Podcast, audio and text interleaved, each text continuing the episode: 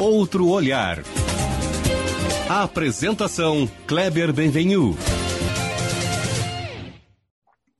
Olá, bom dia. Bom dia, família Bandeirantes. Bom dia para você que nos escuta na intimidade do rádio ou também que nos acompanha aqui pela internet. É, em meus espaços, há muito tempo, vocês sabem, eu falo sobre a péssima qualidade do ensino brasileiro, em especial pelo modelo pedagógico de forte influência ideológica que o país adotou, o desastroso modelo de Paulo Freire, o ensino universitário não muito diferente, a menos que os alunos sejam autodidatas né, encontre a libertação intelectual por si, o ensino formal brasileiro tem sido, em grande medida, uma fábrica de militância esquerdistas. Os espaços da cultura, igualmente.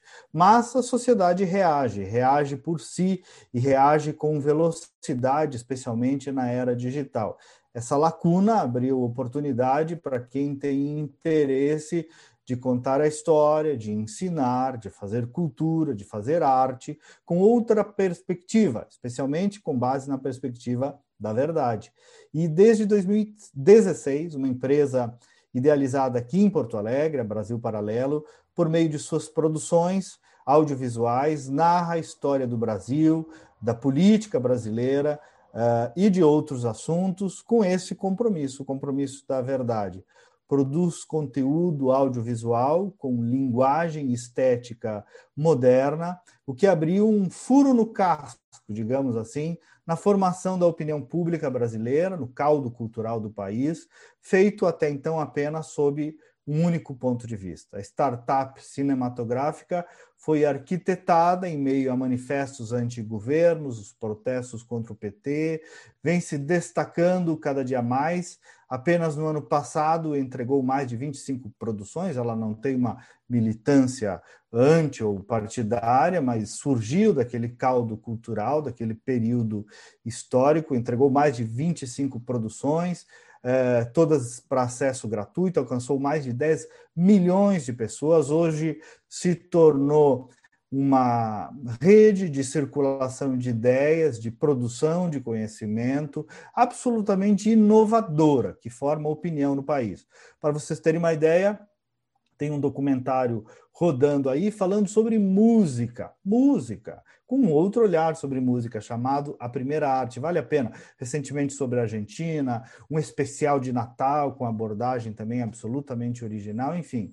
O outro olhar de hoje busca justamente analisar o outro olhar do Brasil paralelo, esse case, entender essa quebra de hegemonia que é essa gurizada está promovendo. Eu sou o jornalista Kleber Benvenu e nos próximos 30 minutos eu converso com um dos sócios da Brasil Paralelo, Henrique Viana, ele tem 30 anos, juntamente com o Lucas Ferrugem e o Felipe Valerim, toca Brasil Paralelo.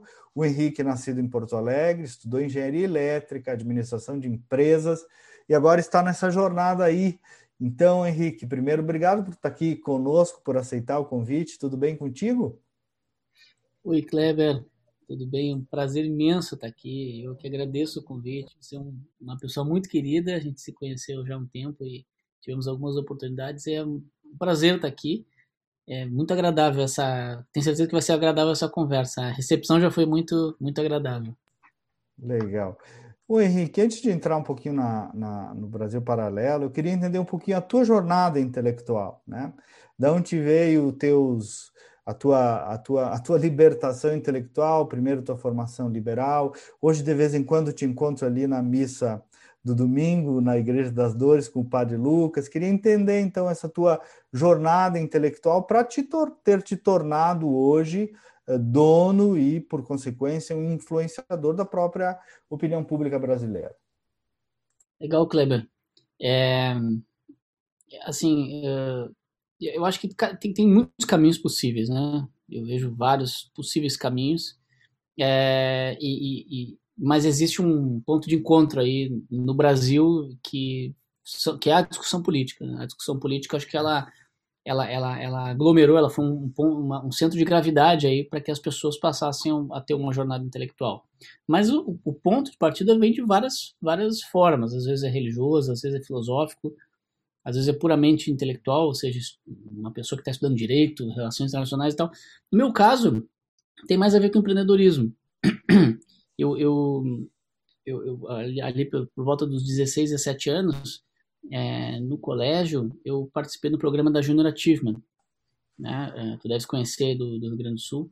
É, tem no Brasil inteiro, tem no mundo inteiro, no Brasil inteiro e no Rio Grande do Sul, muito ativa. Eu participei de um programa que basicamente era um, era uma, era uma, era um programa é, é, é que propo, é, era uma proposta da, da, da, turma fazer uma empresa em seis meses.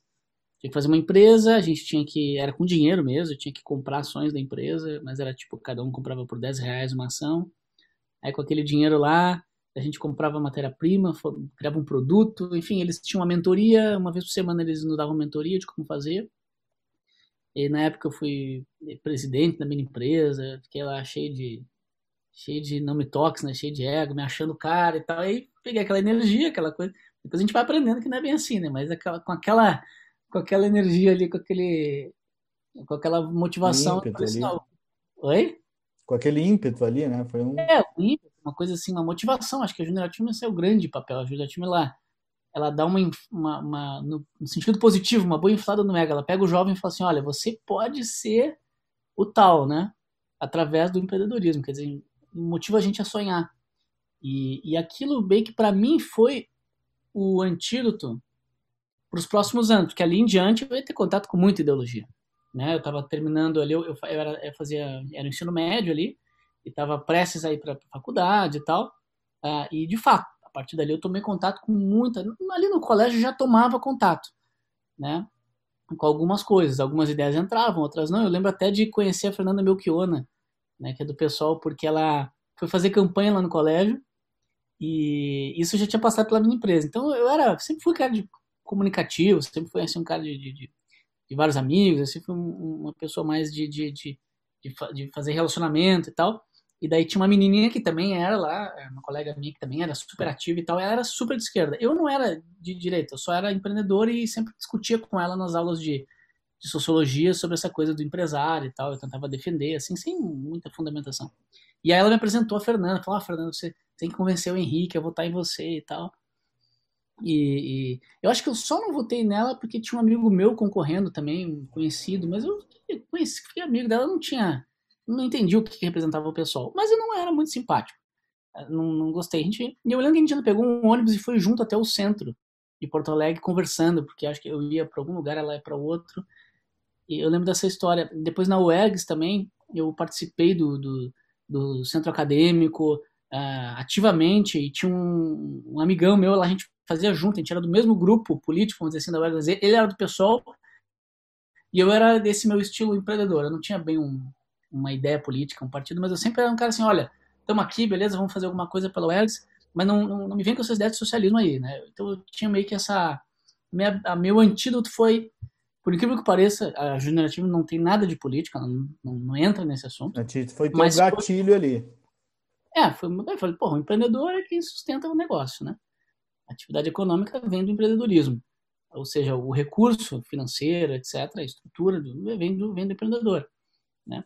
E, e, e, mas, então tinha sentido, então nunca caí para a esquerda. Foi, foi a minha sorte, né? Foi a minha sorte. Porque eu, tinha, porque eu tenho esse lado político, vamos dizer assim. Então era uma tendência, acabar virando um ativista, sei eu, né? E, e, mas enfim, não foi o caso. Aí eu, eu tive minhas atividades empreendedoras, tinha uma empresa antes da Brasil Paralelo, tentei, é uma empresa na área da música, eu fui empresário de umas bandas, fazia, gravava o CD das bandas, lançava, aprendi um pouco como é que funcionava assim esse sistema de você divulgar um artista através de rádio, televisão. Nada, assim, a internet já existia, mas longe de ser uma plataforma em que as pessoas era uma coisa alternativa assim para você. Era mais a rede social, assim, você não tinha projeção, projeções. Nem as empresas investiam muito em publicidade lá ainda. Era no princípio ali por torno de 2008, 2009, 10. Então, não, realmente, como há pouco tempo atrás a internet não era uma coisa tão relevante. É, no cinema, comunicação, de cultura e tal. E, então, mas aí a empresa não deu muito certo. E eu estava justamente na, numa, momento ali um pouco de crise, de, de eu quebrei, eu tive que fechar a empresa com várias dívidas e comecei a pagar as dívidas, peguei empréstimo no, no banco para pagar todas essas dívidas, concentrei tudo no banco só. Eu e o Valerinho, o Valerinho era meu sócio nessa empresa, então a gente tinha essa amizade desde essa época, o Valerinho é músico, então a gente tinha essa ligação com, com a música, então por isso até está sendo bem emocionante para a gente agora esse, esse trabalho da, da primeira arte, né, do lançamento que a gente fez agora. E, e, e aí eu passei por um processo em que eu, uma crise, vamos dizer, eu tava gordo, assim, sabe, claro, eu tava meio, não tava bem de saúde, assim, quando a gente quer... Existencial. Exatamente. Quando a gente quer uma empresa, é uma consequência de várias outras coisas, né, que já não estão bem. E tem um livro, não me lembro o nome, o Henrique, mas que fala assim que a, o ingresso na vida adulta, no fundo, né, porque a, a rigor hoje está meio nessa idade aí, vinte e poucos, né, é, é um segundo nascimento, né? A gente é jogado no mundo assim e te vira gaúcho, né? Então é, é um é um choque. Totalmente. E estava sendo ali para mim. Então acontece duas coisas nesse momento. Você perguntou de jornada intelectual, então tô, tô dando foco para essa questão. Acontece duas coisas nesse momento. A primeira delas, mais essencial, vamos dizer assim, é essa coisa de cuidado com a saúde. Eu tava percebi assim que rotina, tudo mais, estava Tava tudo muito ruim, assim, não tinha uma disciplina, né? não tinha uma maturidade, de, de sabe, é, é, é, disciplinar, assim. É, e daí eu começo a cuidar muito da saúde. Começo a cuidar muito da saúde, eu cortei 100% a, a bebida, é, gostava de uma festinha com os amigos, estava sempre numa festinha de final de semana, às vezes dia de semana, então não era uma coisa tão, tão saudável. Cortei 100%, hoje em dia já, já voltei, já tomo meu vinhozinho aqui e tal, mas fiquei um tempo e aí, por um lado, por esse lado mais é, é de filosofia de vida, eu por um tempo fui, tive uma linha assim mais gnóstica, sabe, é, Kleber? Tipo assim, quero. Tem uma coisa superior, a minha vida tem que ter um sentido superior, mas eu vou encontrar esse sentido superior através dos meus estudos, através das minhas descobertas, através de cuidar da minha saúde. Pratiquei yoga por todo esse tempo. Eu, eu pratico até hoje, yoga é uma coisa maravilhosa, mas eu não tinha, eu não conhecia a religião, né? Eu tinha sido batizado lá atrás, né, com, né, recém-nascido tal, minha, minha, por insistência da minha avó, mas meus pais não, não, não, não tinham essa, não deram essa formação, optaram por não, não dar, hoje em dia inclusive eles vão na missa comigo e tal, tá bem bacana o momento da família, é, todo mundo assim descobrindo, né, e tal, é, mas, mas eu não tinha esse acesso e buscava através de outras coisas, né, através de, de e, e foi, foi assim, fantástico, cuidar da saúde, cuidar do, dos primeiros os primeiros níveis, assim, vamos dizer, da, da, da existência, já causa uma transformação imensa. De uma certa forma, você já está já tá lapidando o espírito ali, né? Você já está, de uma certa forma, buscando no corpo um alimento para a alma. Na disciplina, na, na, no cuidado com a alimentação, no cuidado até mesmo com, com os pensamentos e tal. O yoga, você pratica muito meditação, é muito. Isso é fundamental, né? Ainda mais hoje em dia, assim, celular o tempo inteiro e tal, a gente estraga muito nosso, a nossa mentalidade, né? É, junto com então eu falei que eram duas coisas. Uma, uma coisa foi esse início, vamos dizer, gnóstico, estou chamando assim, né? Não que eu tivesse essa palavra em mente. Hoje eu olho para trás e digo, porra, eu era gnóstico, mas não era uma decisão, uhum, era só uhum, um uhum. ímpeto de cuidar e de cuidar, de cuidar de ter uma filosofia de vida é, mais positiva. A outra coisa foi que eu, eu comecei a, eu comecei a participar de um grupo de estudos na faculdade. Eu troquei de faculdade, fui para administração e lá na administração já é uma outra fase, então meu foco já era mais mesmo uh, negócios e tal. Conheci uma galera muito boa lá. E conheci, e aí conheci o Marcel, né? Nosso amigo. O Van Hatten, porque, porque nesse grupo de estudos tinha uma menina que na época ele tinha um, um acho que namorava na época, não sei. É, mas ele tava lá, ele tinha voltado da Holanda e tal, e ela convidou ele. Então, a gente tava ali, tipo, eu tava assim, naquela época, já assisti alguma coisa de Olavo de Carvalho, timidamente, assim, já olhava uns vídeos dele com a eloquência dele, a forma de analisar as coisas sempre era, era interessante para algumas coisas, mas ainda não, não, não, tinha entrado no COF, nada. E, e já, eu se eu não me engano, é, e eu já eu tinha tido uma aula com Hélio Beltrão na faculdade. Ele foi lá dar uma palestra e o coordenador do curso, na época, organizou uma aula magna. Então, tinha um overdose de, de Instituto Mises Brasil em um dia lá na SPM.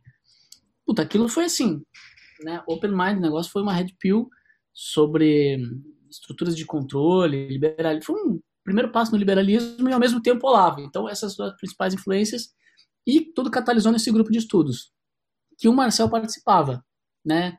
Ele vinha de, de dois irmãos, participava, era todo sábado, se eu não me engano. E, e, a gente foi, começou a formar um grupo de amigos ali tal, né? Então eu comecei a entrar a partir daí. E, e aí o, o, o Marcel começou, falou que ia concorrer. Assim, vou concorrer com essas 10 que a gente estuda aqui. Aí todo mundo ficou meio assim, puxa, isso é uma coisa meio, meio impossível, né? Que isso prospere e tal. No entanto, a gente começava a ver aos pouquinhos aquilo, aquilo crescer, as pessoas falar daquilo, as pessoas de uma certa forma aglutinar em torno dessas ideias. E o Marcel também estava se mostrando ali já um bom, um bom político, né? um aglutinador, um bom articulador, expressava muito bem, tinha conhecimento e tal. Então, todo mundo olhou e falou assim, poxa, vamos ajudar esse cara, né? Então a gente formou um grupo ali de voluntários ajudando o Marcel. Ele também já tinha um, traquejo político lá dos tempos dele de dois irmãos, ele já tinha sido vereador. Então ele era um cara assim que ele, ele, ele montou uma, ele articulou bem o início assim, né, de tudo, né? E a gente era essa turma de Porto Alegre que começou a ser voluntário e ajudar.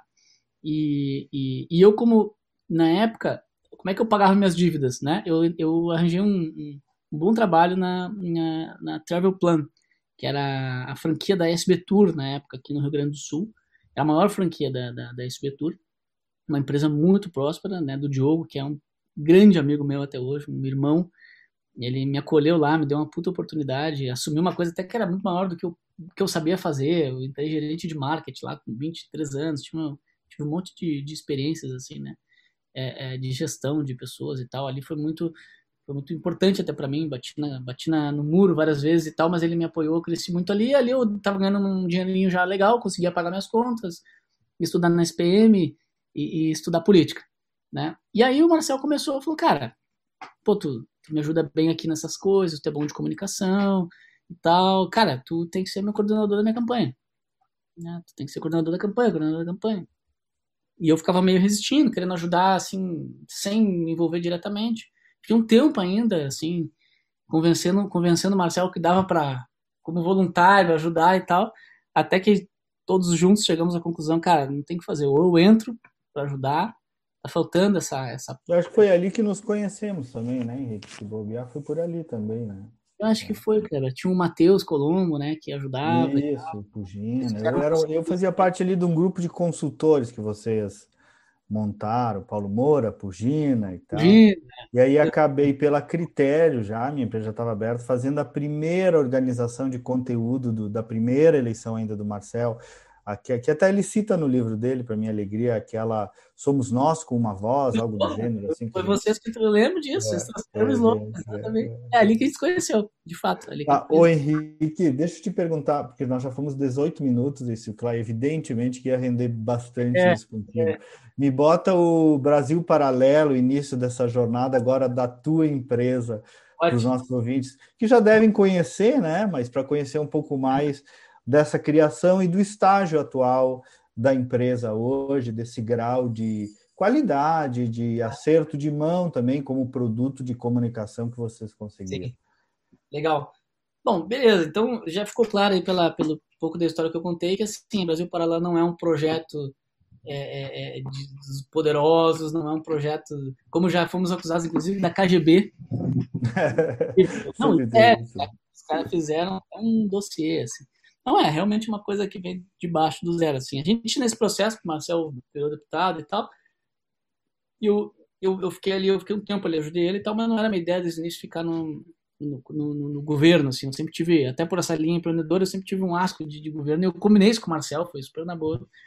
Falei, cara, vou ficar meio de fora aqui, vou pensar alguma coisa, como é que eu posso fazer? Posso... Eu me apaixonei por aquilo, é, pela política, pelo que estava acontecendo no Brasil, queria fazer algo, só que não sabia bem o que era ainda. E a gente começa a fazer, é, a gente, quando eu digo assim, eu e mais uma turma que eu conheci nesse processo, voluntários, pessoal que ia para a rua, nas manifestações, pessoal que se, me lembro, o Cavosato na época era um dos voluntários desse grupo, super engajado, né, é, é, uma turma ali, assim, né? aí tinha o Mena, que era também super engajado, um programador, que também tinha recém fechado uma empresa, estava num processo também de, que foi meu primeiro sócio na Brasil Paralelo, hoje ele não está mais, é, a gente tinha um grupinho ali, reunia tal, ficava discutindo, assistindo mais, o Olavo a gente começou a aprofundar, daí o estudo, né? É, e principalmente essa parte de guerra política que o Olavo analisa muito bem. E eu, e eu noto, Henrique, quando a gente fala do Olavo, eu noto que a política, até, até por alguns clientes, alguns assessorados, algumas pessoas que me consultam, não entendeu, por exemplo, o papel dele, né? não, não do lado estereótipo, que é o que a maioria conhece, mas na formação desse caldo cultural de pessoas como tu, como eu, como Marcel, que ficaram nesses anos, claro que tu é de uma outra geração, né, mais nova, mas enfim, mas que ficaram formando aí todo esse caldo cultural esse, esse tempo todo, né? Exatamente. Mas, enfim, aí tu estava contando é, do. Não, exato, mas é essa, essa, essa, é, o Olavo ele é um excelente professor, né? Isso que as pessoas têm que entender, independente de você gostar ou não da, da, da dele, sei lá, eu, tal, você tem que entender que ele é um, é professor é, é, é, espetacular. Então ele, ele fomenta de uma certa forma uma, uma, uma, uma curiosidade, né? Uma articulação nos seus alunos que é, que é muito interessante. E a gente naquela época é, a gente deu uma hackeada assim no, no, na guerra política do Brasil, que ninguém fazia, mas da guerra política como um todo. Então você tem a, a, política lá, dia a dia brasileiro, você tem a, as estruturas de poder, você tem a cultura, aí você tem os propagadores dessa cultura, os fomentadores dessa cultura. E a gente montou uma apresentação e começou a apresentar para aquela turma que estava ali. Tinha voluntários, médicos, jovens, estudantes, é, as tias do Zap, tinham empresários, caras mais articulados, empreendedores e tal é, é, tinha muita gente capaz ali, muita gente interessante. A gente começou a fazer essas apresentações. É, era, um, era um resumo de guerra política Olavo de Carvalho e, e enfim, e na mensagem era, porque é época, época de manifestações do impeachment, né? Pelo impeachment. A mensagem era, cara, o impeachment não é a solução e o vilão não é a Dilma. Né? Quer dizer, tudo é muito mais que isso, né? O impeachment é uma parte da solução e a Dilma é uma das das pessoas que a gente é, né, que fazem parte daquilo que a gente entende como problema. O negócio era maior, né? Até a gente dava o nome para essa apresentação de Floresta, que inspirou depois o nome do Instituto Floresta, né, que surgiu mais ou menos desse ímpeto de querer ajudar a sociedade e tal, desse, desse pessoal que participa, assistiam nessas palestras que a gente dava. E sempre ficava aquela coisa, vamos, vamos, vamos, vamos, vamos fazer mais, vamos fazer mais, vocês têm que levar essa mensagem para o Brasil inteiro e tal. E aí surge a ideia de fazer o, a provocação primeira de ser uma empresa, né, foi do Leandro Ruschel, né, que é gaúcho, hoje ele mora em Miami, na época ele já morava. A gente fez a apresentação para ele, em particular, por, por, por Skype, é, e, e, ele gostou muito e tal, elogiou bastante. E como eu tinha uma proximidade maior com ele, porque eu sou muito amigo do irmão dele, eu chamei depois ele em particular, acho que não sei se pelo WhatsApp, não sei o que era na época que se usava mais, acho que, acho que já era o WhatsApp. E chamei ele e falei assim, puxa, Leandro, é, você gostou do negócio aí, a gente, eu quero continuar fazendo, mas eu tô no momento assim de não sei, eu não quero fazer um, ficar fazendo assim como voluntário isso, fazer uma ONG também, não acredito muito nisso e tal, e ao mesmo tempo não dá, eu tô que, é, não sei o que, eu vou trabalhar agora, tô, pagar minhas contas e tal, e aí ele falou, pô, cara, tô empreendedor, já tenho histórico como empreendedor, tu sabe Bota fazer... rodar isso aí. Cara, tu, vocês estão gerando valor, as pessoas estão adorando, as pessoas querem mais né? Você, cara, tá, tem um negócio na minha frente, tô vendo um negócio aqui.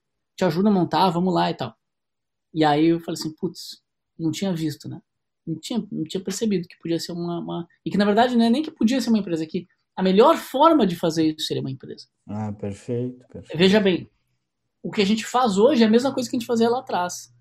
Mas a gente escolheu a melhor, o melhor formato de organização para isso acontecer. Uma empresa, ela com fins lucrativos, ela motiva os seus donos e os seus funcionários a mais, a crescer mais, a ter mais produtividade, a ter mais impacto. Né? E isso faz com que você consiga investir mais, reinvestir e contratar. Melhorar o produto, melhorar a entrega, tudo isso. Né? Exatamente. Né? Exatamente. Agora, isso... Henrique, esse foi um, dentre vários aí que tu está citando, um dos grandes diferenciais, inclusive numa conversa que nós tivemos uma vez, tu citaste isso. Kleber, nós escolhemos uma linguagem pop, que era quase uma propriedade da esquerda, para fazer conteúdo audiovisual com beleza, com senso estético, com, qualidade de som e imagem, afora todo o olhar intelectual diferenciado também, né? Foi, foi meio abrir, abrir mata nisso, né, Henrique? Vocês realmente... Negócio, negócio de louco, Kleber. Assim, até hoje, né? Assim, a gente forma as pessoas para trabalhar no Brasil Paralelo. É, é, agora a gente em São Paulo, já num, num tamanho de empresa maior, podendo pagar salários mais altos e tal, a gente consegue, come, começa a conseguir descobrir pessoas que são do mercado audiovisual, seniors, pessoas é, de muita experiência, que estão lá silenciosas, é a tal da maioria silenciosa. Aí você já tem, tem ali também, né? você já tem uma empresa mais sólida, pode pagar um salário mais alto, o cara topa. Antes, o cara nem não, não, não vinha, porque era muito o risco. O cara tinha que servir ao gueto, né? Para sobreviver.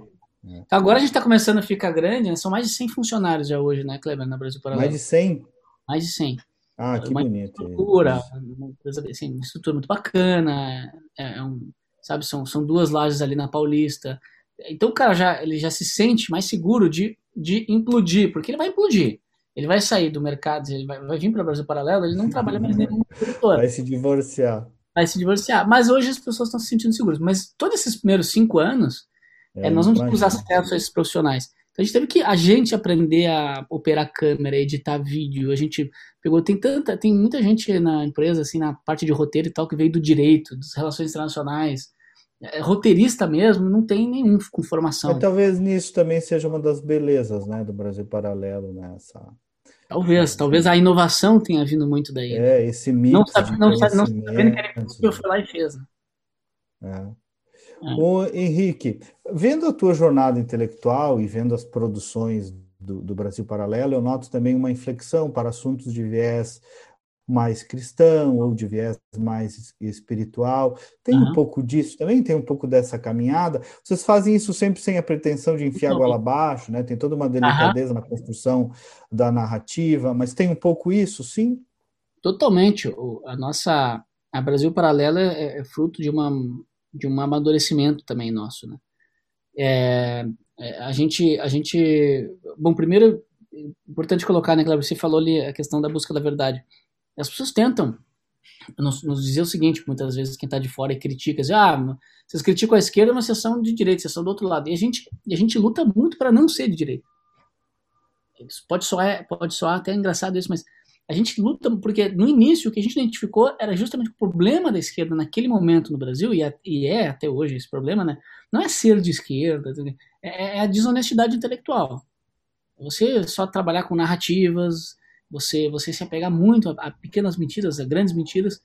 É, então não é como não é como algumas décadas atrás alguns intelectuais de esquerda que realmente investigavam honestamente os temas e, e procuravam uhum. resolver aqueles dilemas que eles tinham né? Mas, mas procuravam honestamente. Né? É diferente hoje, você fica assim, ah, por exemplo, a, a esquerda, né, os jornalistas, todos os esquerdos, ah, Bolsonaro genocida, genocida, ficam repetindo um, um jargão assim que às vezes não tem muito uhum. sentido. Se for analisar assim, não faz sentido chamar o, presidente hoje de um acusar ele das mortes e tal. Então, não é uma investigação é, é, assim tão honesta, é mais um niilismo político. E a gente então queria contrapor isso de forma concreta, não só ser do sinal oposto, né? Então, desde o início, claro que no início 2016 lá a gente estava mais limitado. Então a gente conseguia abordar temas da política, né, concatenar questões econômicas, políticas, de, inovação, etc. A primeira série é muito voltada para política. A gente fala um pouco de ideologia, né?